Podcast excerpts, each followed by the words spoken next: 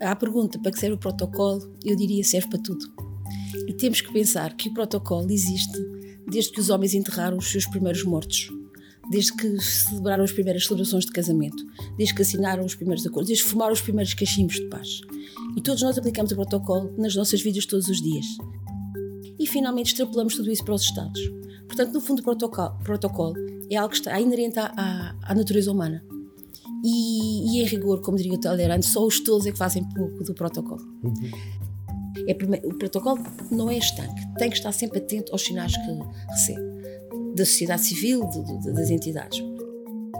A criação de um bom clima, de um de, de ambiente, de uma boa atmosfera, uhum. é essencial para o desenrolar das conversas e para o resultado final.